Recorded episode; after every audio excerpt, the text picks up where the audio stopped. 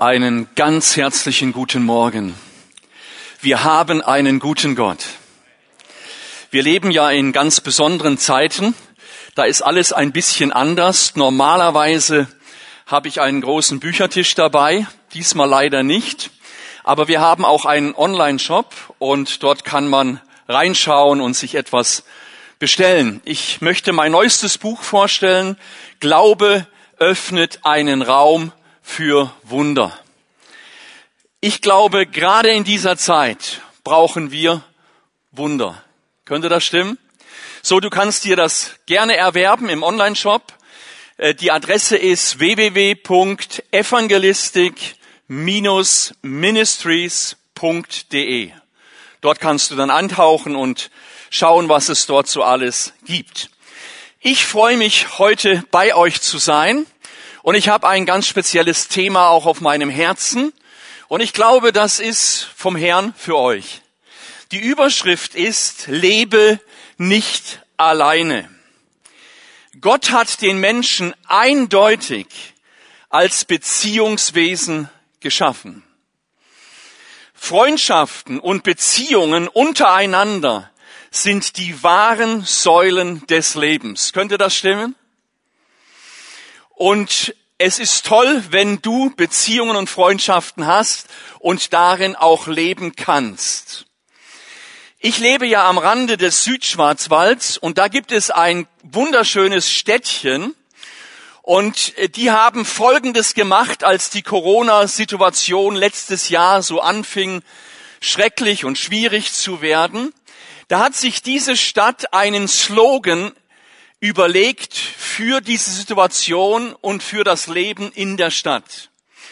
Und sie haben riesige Banner herstellen lassen und die hängen bei jeder Einfahrt in die Stadt und bei jeder Ausfahrt aus der Stadt. Wenn du also in diese Stadt reinkommen willst, kommst du automatisch an diesem Banner vorbei, egal von wo du kommst. Und da steht ein Slogan drauf und das ist nur ein Wort. Auf Alemannisch heißt es Zemmehebe. Auf Hochdeutsch zusammenhalten. Und ich fand dieses eine Wort so gigantisch gut, dass ich das euch auch erzählen wollte. Wenn es um Leben, Leben nicht alleine geht, dann geht es auch um Zusammenhalten.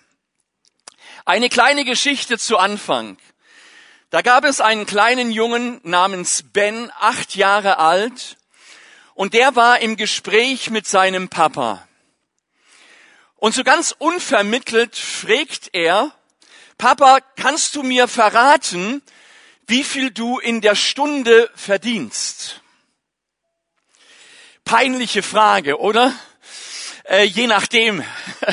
Und der Vater war im ersten Moment etwas ärgerlich, weil er dachte sich, wenn ich ihm erzähle, was ich in der Stunde verdiene, dann geht das ganz schnell in den Kindergarten, in die Schule und überall hin. Das verdient Papa. Und so war er ärgerlich und wollte es eigentlich nicht sagen. Und dann aber nach einer Weile ließ er sich erweichen und sagte zu Ben, weißt du, ich verdiene 50 Euro in der Stunde. Dieser kleine Knopf schluckt erst völlig überrascht 50 Euro. Für ihn war das unglaublich viel. Und dann stellt er eine zweite Frage. Und die war, Papa, könntest du mir 25 Euro leihen? Und der Vater, aha, deswegen wolltest du wissen, was ich verdiene. Jetzt willst du auch noch 25 Euro. Wahrscheinlich willst du dir irgend so ein blödsinniges Spielzeug kaufen. Kommt gar nicht in Frage. Das ist ja unglaublich, mich dauernd äh, um Geld anzubetteln und so weiter. Und hat ihn in sein Zimmer geschickt. Geh mal schlafen, es ist sowieso schon Abend. Und er setzt sich in sein Wohnzimmer und ist verärgert über diesen Jungen und dass er solche Fragen stellen kann. Und nach etwa einer Stunde fängt der Papa an, sich zu beruhigen und überlegt, vielleicht war ich ja doch ein wenig zu hart. Und vielleicht war das ja doch nicht angemessen. Und er fragt ja nicht immer. Nein, er hat eigentlich noch nie nach Geld gefragt.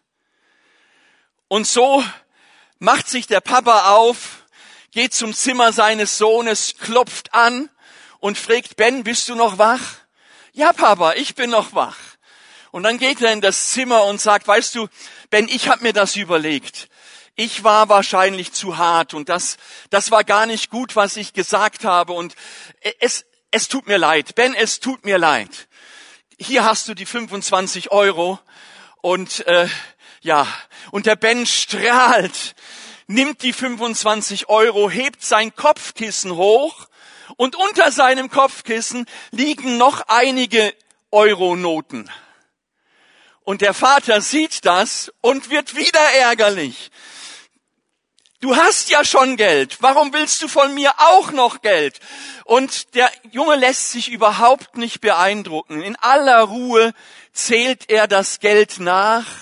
Und als er es durchgezählt hat, sagt er, Papa, jetzt habe ich 50 Euro. Und weißt du, Papa, ich möchte eine Stunde Zeit von dir kaufen. Könntest du morgen ein bisschen früher von der Arbeit heimkommen? Ich lade dich zum Essen ein. Eine Hammergeschichte. Und es spiegelt etwas wider, was in unserer heutigen Gesellschaft nicht selten vorkommt.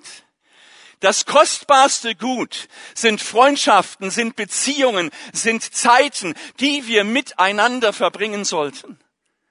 Es ist kostbarer wie Gold, Liebe auszutauschen, sich gegenseitig zu sehen und zu erleben. Deswegen dieses Thema, lebe nicht alleine, verbringe Zeit mit deinen Freunden, verbringe Zeit mit deiner Familie, pflege die Beziehung, die Begegnung, das Miteinander, das Zuhören, das Trösten, das Teilen. Ich möchte ein Wort Gottes lesen aus 1. Thessalonicher Kapitel 2 und dort Vers 17. Paulus schreibt an die Thessalonicher und das ist schon ein ganz spezieller Vers, dieser Vers 17. Doch nun zurück zu uns, liebe Brüder und Schwestern.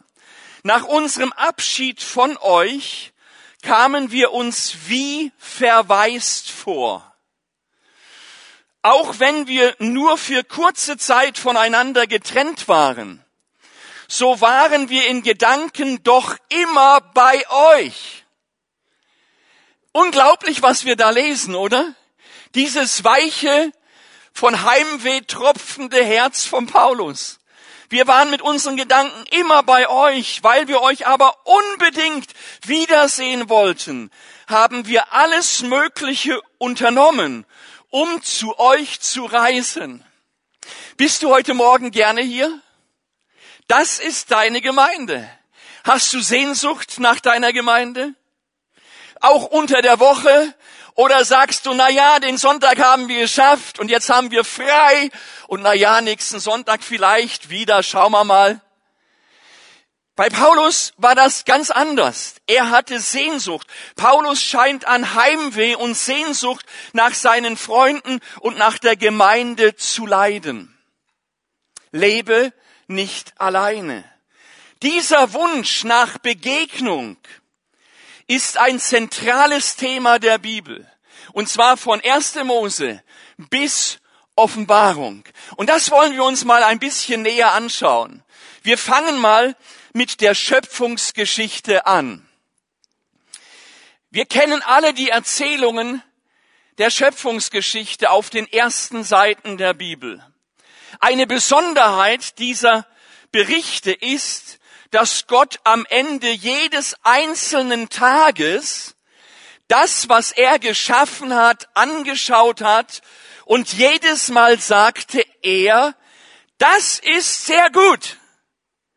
So, das war sein Urteil über jeden einzelnen Schöpfungstag. Und Gott sah, dass es gut war.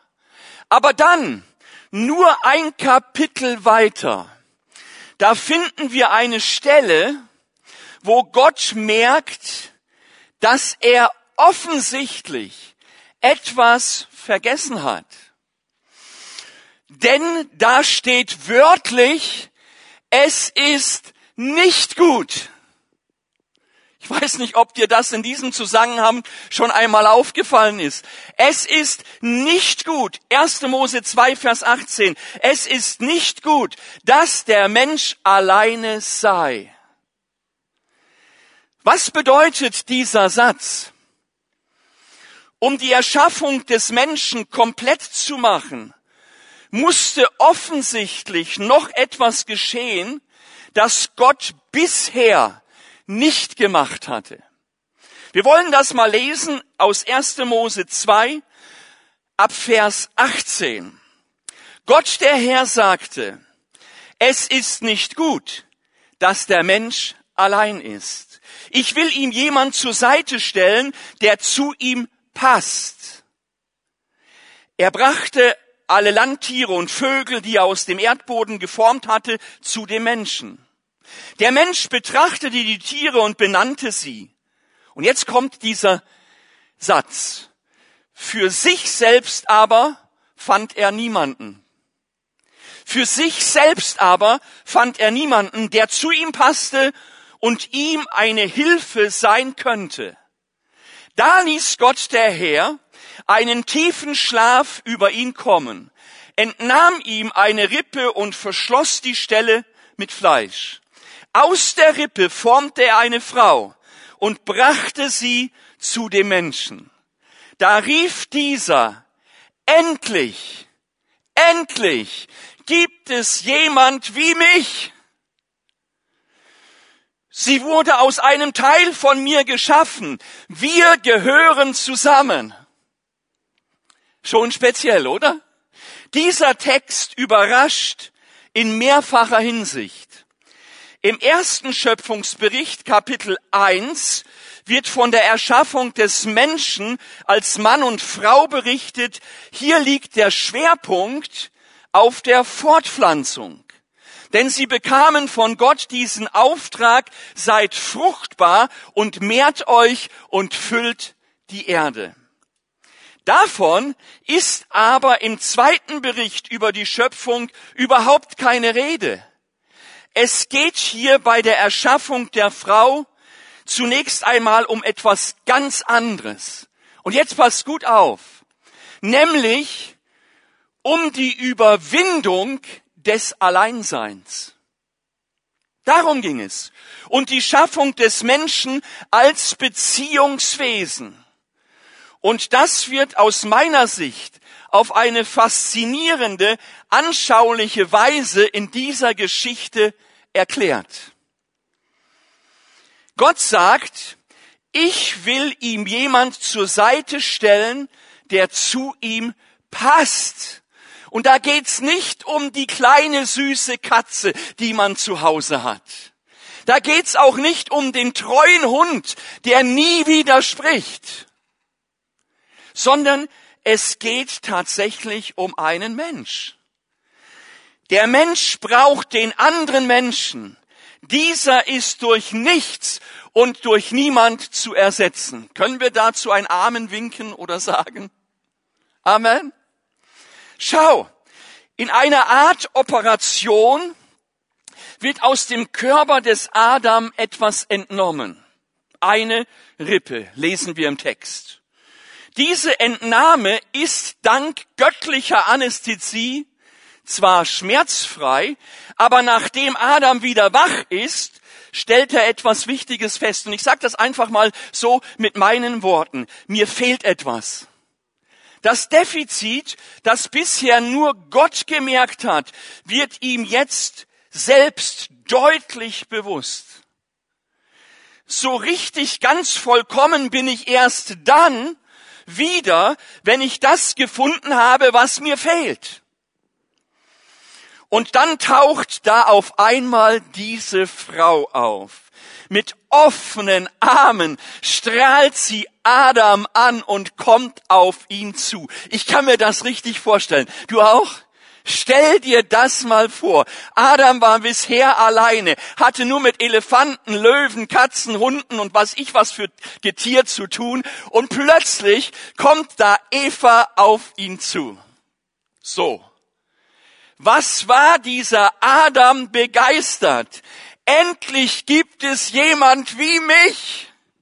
Vielleicht hat er sogar noch getanzt oder das Tanzen gelernt in diesem Moment. Wie auch immer, endlich gibt es jemand wie mich. Sie wurde aus meinem Teil, einem Teil von mir gemacht. Wir gehören zusammen. Merkt ihr, an dieser Stelle ist mit keinem Wort von Verliebtheit, von sexueller Lust oder von Ehe die Rede. Es geht einzig und allein um die Beziehung des Gegenübers. Einzig und allein nur um diesen einen Punkt. Gott hat uns so gemacht, dass wir nicht alleine sein wollen. Deswegen fordere ich euch heraus mit diesem Thema. Lebe nicht alleine. Gott will nicht, dass wir alleine bleiben oder dass wir uns zurückziehen müssen in unsere Wohnungen hinter einen Computerbildschirm. Und das ist ja in den vergangenen Monaten oder im vergangenen Jahr gezwungenermaßen immer wieder passiert. Man sitzt vor einem Schirm, man hat keinen Kontakt mehr oder kaum noch Kontakt oder es ist einfach schwierig geworden. Und wir spüren ein wenig, was es bedeutet, Beziehungen zu verlieren, eingeschränkt zu erleben. Lebe nicht alleine. Er will, dass wir diese Gemeinschaft leben. Und ich freue mich, dass wir auch in diesen schwierigen Zeiten mit den Möglichkeiten, die wir haben, Beziehungen nicht verlieren. Und da freue ich mich auch über Fimi Bern. Amen. Natürlich geschieht das in der Ehe, dieser Beziehungsbereich. Natürlich in der Familie, aber nicht nur. Es hat eine viel größere Bedeutung. Gute und dauerhafte Beziehungen sind entscheidend in allen Bereichen unseres Lebens.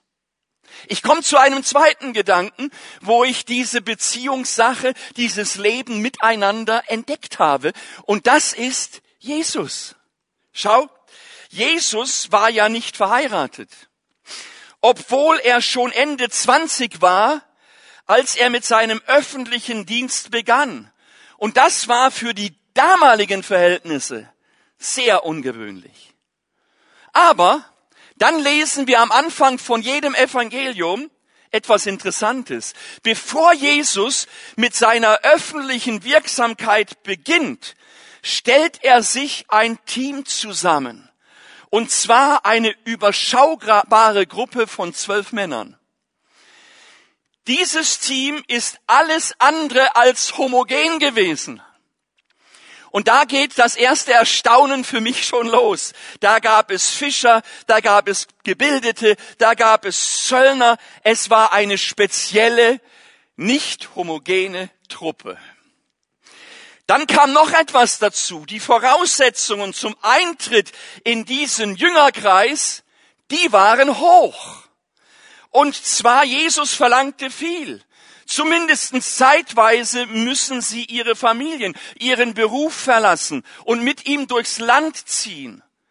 Manchmal mit wenig Geld oder gar nicht. Irgendwo im Freien zu übernachten. So Roll Ranger lässt grüßen.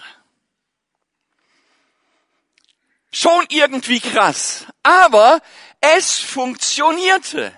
Drei Jahre lang war dieser Zwölferkern fest zusammen, bis zur Kreuzigung und auch danach noch.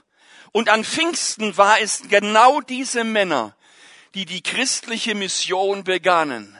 Und wegen dieser Mannschaft bist du heute hier weil sie Beziehungen gelernt haben, Beziehungen gelebt haben, miteinander unterwegs waren. Jesus war offensichtlich davon überzeugt, wenn ich meinen Auftrag der Verkündigung des Reiches Gottes wirklich erledigen will, dann brauche ich andere dazu. Und noch etwas, und zwar wirklich ganzheitlich, wirklich radikal, Tag und Nacht, über mehrere Jahre. Ich kann die Menschen nur erreichen, wenn ich Freunde habe, die mir ganz nahe sind. Und ich kann auch die schwierigen Zeiten im Leben nur durchstehen, wenn ich Freunde habe. Warum sage ich das? Genau so hat Jesus das gelebt und genauso hat er das erlebt. Denn deshalb gab es innerhalb des Jüngerkreises auch noch einen inneren Zirkel. Und das war Petrus, Jakobus und Johannes, die drei, denen Jesus am nächsten war. Sie hat er auf den Berg der Verklärung mitgenommen und auch in seine schwierigsten Stunden im Garten Gethsemane, wo er sie darum bat, zu wachen und zu beten. Und da klingt aus der Schöpfungszeit dieser Satz in den Garten Gethsemane hinein. Es ist nicht gut, dass der Mensch allein sei. Und was hat Jesus diesem Dreierkreis da gesagt? Er sagt doch, betet mit mir bleibt wach, betet mit mir. Was taten die drei? Sie schliefen ein, schlicht und einfach, sie schliefen ein. Aber soll ich dir was sagen? Vor drei Wochen war unsere jüngste Enkeltochter bei uns und das war eine kleine Vorgeschichte. Sie wollte einmal alleine, ohne ihre Geschwister, also alleine bei uns übernachten. Und so hat sie meine Frau gefragt, und die Frage war sehr lustig. Oma, sag ja. Und dann kam die Frage, Oma, sag ja. Und dann kam die Frage, darf ich bei dir ganz alleine übernachten? Und dann haben wir das natürlich genehmigt, ganz klar. Und dann wurde sie ins Bett gebracht am Abend. Und dann saß man neben ihr. Und weißt du, man muss so einem Kind nicht die ganze Nacht Geschichten erzählen und das Händchen halten. Für so ein Kind ist eins wichtig. Jemand ist da. Und ich kann mir vorstellen, im Garten Gethsemane, als die Jünger einschliefen, wir würden sagen, oh wie peinlich. Und trotzdem, sie waren einfach nur da. Merkst du was? Einfach nur da sein. Auch das ist schon Freundschaft und Beziehung und Leben miteinander. Das hat Jesus, obwohl er Gottes Sohn war, während seiner Wirksamkeit auf der Erde auch ganz klar erlebt und gelebt. Kein Wunder, dass die mit Abstand wichtigste Botschaft, und jetzt passt gut auf, die mit Abstand wichtigste Botschaft von Jesus an alle seine Zuhörer das Gebot der Liebe war. Er sagte nämlich, du sollst deinen Nächsten lieben wie dich selbst. Wow. Und das fordert heraus. Wenn ich Gottes Willen erfüllen will, dann so, dass ich meinen Mitmenschen mit Liebe begegne und in ihnen das Gegenüber suche, das mich zum vollkommenen Menschen macht. In Lukas 10, Vers 27 heißt es, du sollst den Herrn, deinen Gott lieben, von ganzem Herzen, von ganzer Seele und mit all deiner Kraft und deinem ganzen Gemüt und deinem Nächsten wie dich selbst. Schau, in den ersten zwei Dritteln dieses Satzes geht es nicht um die Mitmenschen, sondern um Gott und unsere Beziehung zu ihm. Gott selbst bietet sich uns an als ein Gegenüber, das wir suchen und brauchen sollen. Amen. Es geht also einmal um die Beziehung zu Gott. Und wenn ich die habe und wenn ich die pflege und wenn ich mich in dieser Beziehung von Gott beschenken lasse, dann kann ich meine Beziehung zu meinen Mitmenschen pflegen und kostbar und deutlich und eindeutig schön gestalten. Halleluja. Das kann ich in der Ehe, das kann ich in der Gemeinschaft mit anderen Menschen, das kann ich im Berufsleben, das kann ich in der Gemeinde, in der Familie, in der erweiterten Familie. Aber es beginnt immer mit einer Beziehung zu Gott, mit dem Segen von ihm, mit der Gnade von ihm. Und das ist etwas Wunderbares. Und wenn diese Beziehung zu Gott funktioniert, dann haben wir die besten Voraussetzungen für eine gute Beziehung für ein gutes Miteinander. Halleluja! Haben wir einen guten Gott? Ein dritter Gedanke. Die Familie. Lebe nicht alleine. Die kleinste Zelle von Gemeinde und von Gemeinschaft ist Familie. Und ich behaupte mal, das Zentrum der Familie ist die Mutter. Und jetzt sind wir beim Muttertag gelandet in dieser Botschaft. Und das möchte ich ganz bewusst herausstellen. Dieses Mutterherz kann ich auch in Gott sehen. Und da möchte ich mal ein paar Details einfach als Bild euch aufzeichnen. Gott nimmt mich als Ganzes wahr als Person mit Wünschen, Ängsten, Sehnsüchten, Hoffnungen, Träumen, mit Leistungen, Versagen, mit Scheitern und Gelingen. Gott erkennt mich mit allen Facetten, die zu meinem Wesen und zu meiner Persönlichkeit dazugehören. In Gott finde ich Bestärkung, Ruhe, Kraft, Schutz, Mut, Antrieb und auch Anerkennung. Vielleicht kann man sagen, in der Art und Weise, wie Gott auf uns Menschen blickt, kommt eine mütterliche Seite zum Vorschein. In Jesaja 66, Vers 13 lesen wir, und da sagt Gott, ich will euch trösten, wie einen seine Mutter tröstet.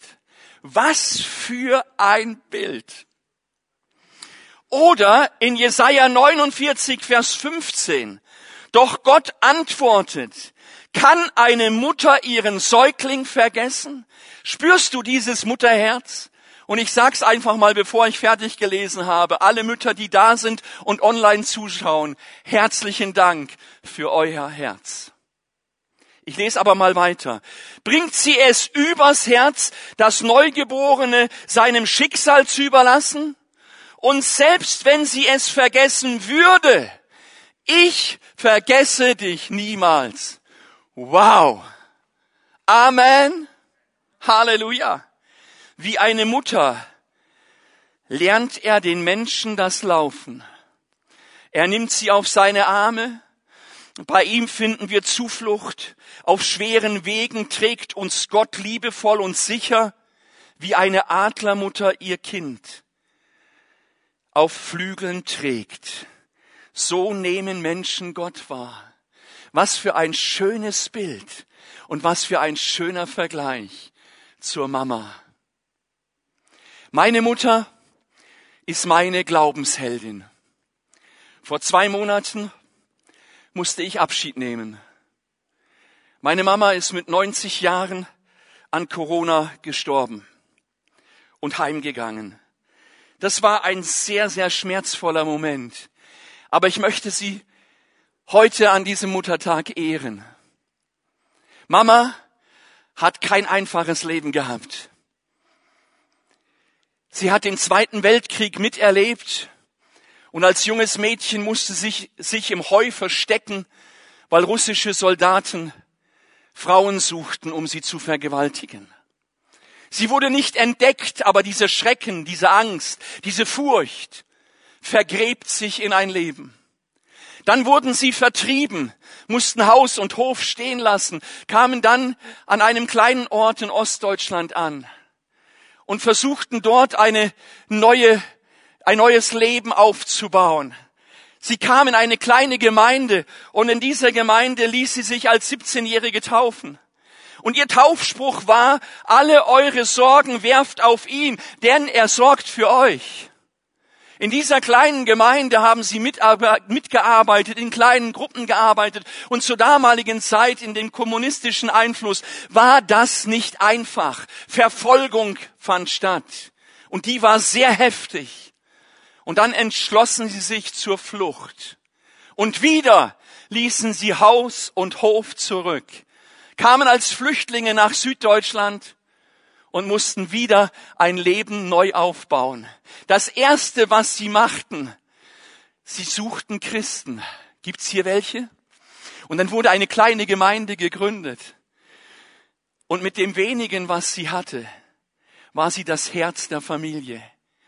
Manchmal morgens, wenn noch Anne schliefen, konntest du Mama hören, wie sie betete für ihr Haus. Wenn Bibelschüler in unserer Gegend waren, ja, wo übernachteten sie? Bei uns. Wir waren vier Geschwister. Und dann Papa und Mama und eine ganz kleine Dreizimmerwohnung und dann noch fünf Bibelschüler. Ich sage dir, da lernst du im Stehen schlafen. Aber es war wunderschön, es war unvergesslich. Ganz schnell waren Brote gemacht. Und so war unser Zuhause. Und bis zum letzten Atemzug hat meine Mama Glauben gehalten und hat mir Beziehung vorgelebt, Gemeinschaft vorgelebt.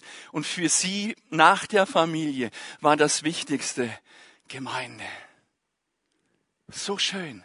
Und da bin ich schon beim nächsten Punkt, wenn es darum geht, lebe nicht alleine. Und das ist jetzt die Gemeinde, diese erste Gemeinde. Nachdem die Jünger an Pfingsten vom Heiligen Geist erfüllt worden sind, tritt Petrus auf und verkündigt den dort versammelten Menschen das Evangelium. Und weißt du, was passiert? Viele davon sind sehr berührt. Sie kommen zum Glauben und sie lassen sich taufen.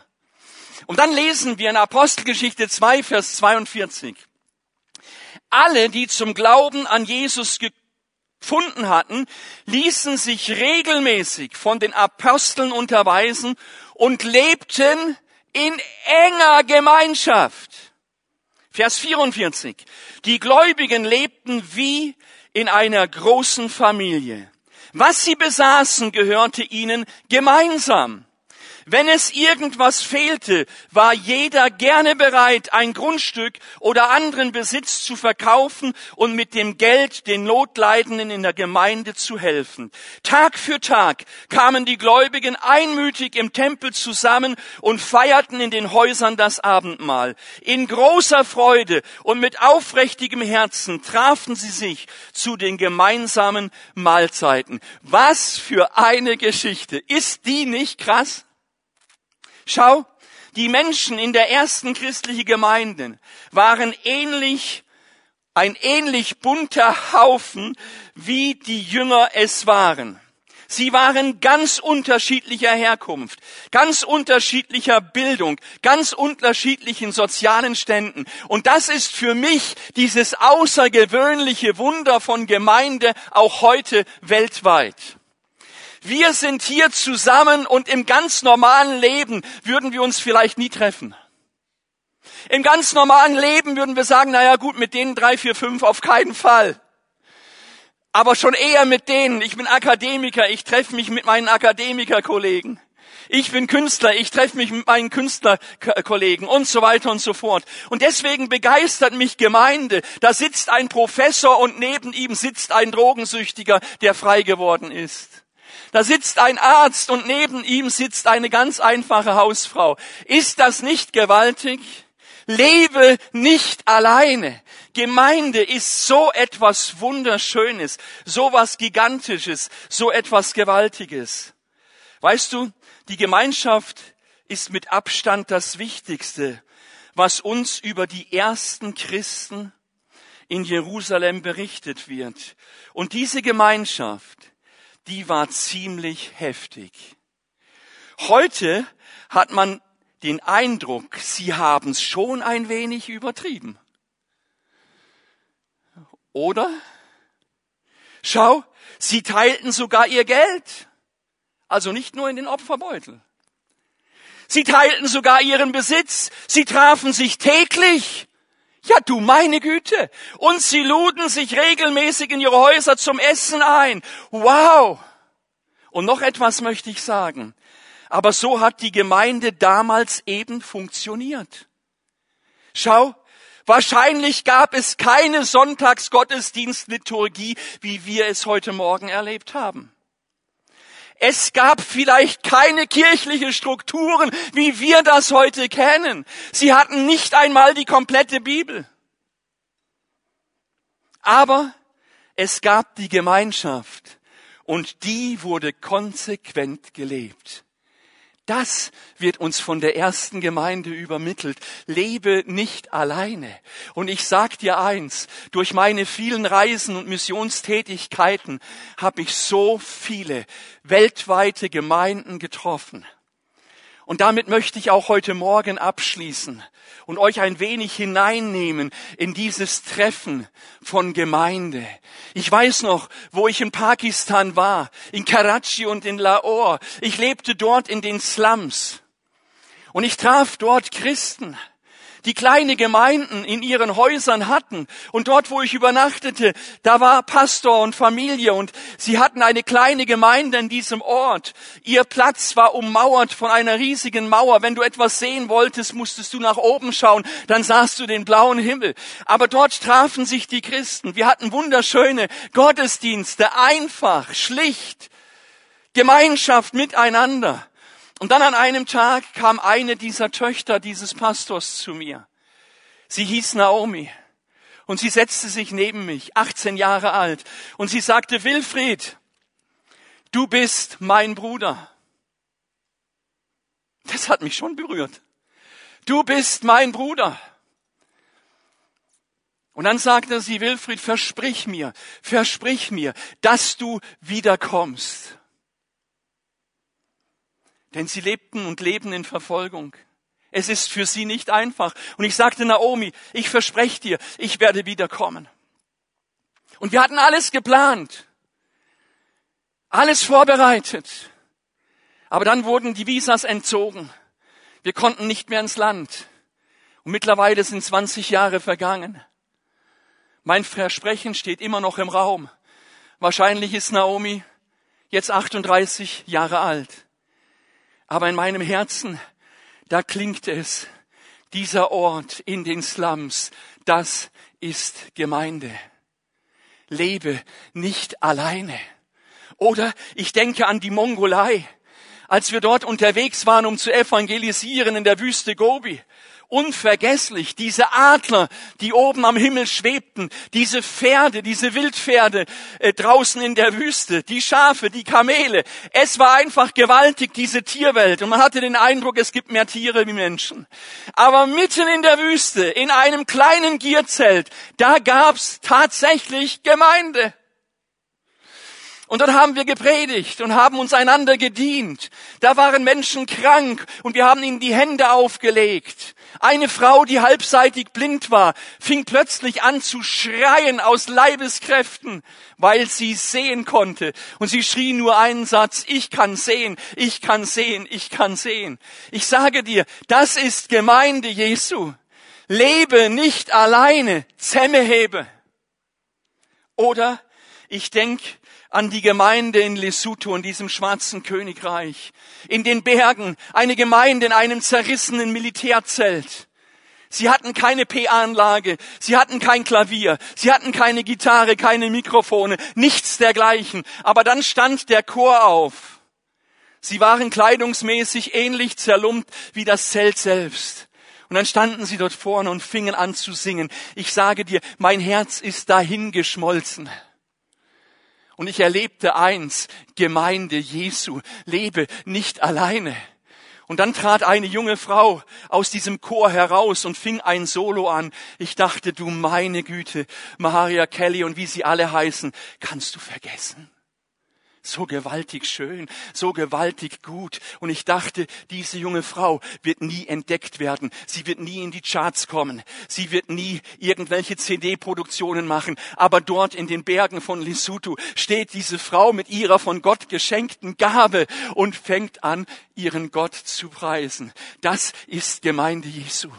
Sag doch mal einer Amen. Halleluja. Ist das nicht gewaltig? Das ist für mich sowas von gewaltig. Oder ich denke an diese Gemeinde im Südsudan. 50 Jahre Krieg. Immer wieder, immer stärker. Und da waren wir in einer Gemeinde. Tausend Kinder. Tausend Kinder. Wo waren die Erwachsenen? Sie waren tot. Ein paar Lehrer haben sich dieser Kinder angenommen.